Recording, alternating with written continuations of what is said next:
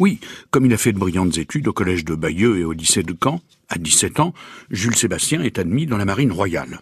Alors on le retrouve à Toulon un jour où il perd un peu le nord devant la vitrine d'un horloger garni de merveilleuses boussoles. Il ne résiste pas. Il entre dans la boutique.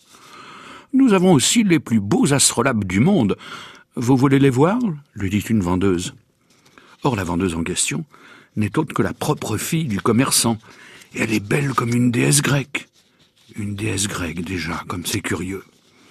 Résultat, le 1er mai de l'an 1815, Jules Sébastien Dumont d'Urville épouse Adélie Pépin, la fille de l'horloger de Toulon qui possédait de merveilleux instruments de navigation.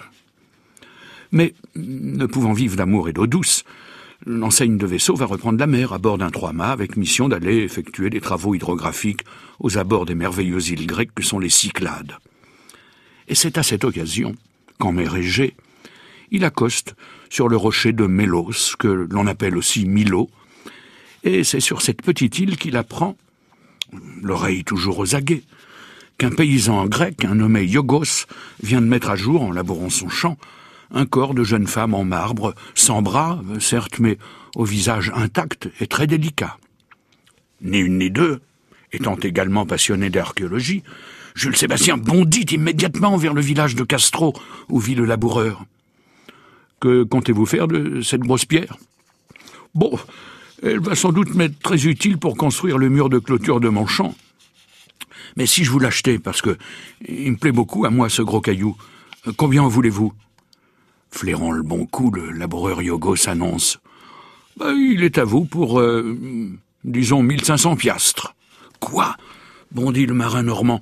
Mais c'est une fortune que vous me demandez là. Rendez-vous compte que cette somme représente six mois de la solde du jeune officier que je suis. C'est vous qui voyez, monsieur l'officier de marine. C'est à prendre ou à laisser. Eh bien, je prends, dit-il, avant de faire intervenir l'ambassade de France pour qu'elle débloque les fonds. Alors, il va bientôt pouvoir charger la belle manchotte sur son bateau, direction Paris, direction le musée du Louvre, où, depuis le mois de mars de l'an 1821, grâce à la curiosité d'un Normand, grâce au coup de pioche du paysan Yogos, la jolie trouvaille de Mélos est toujours dans la salle qui porte son nom, la salle de la Vénus de Milo.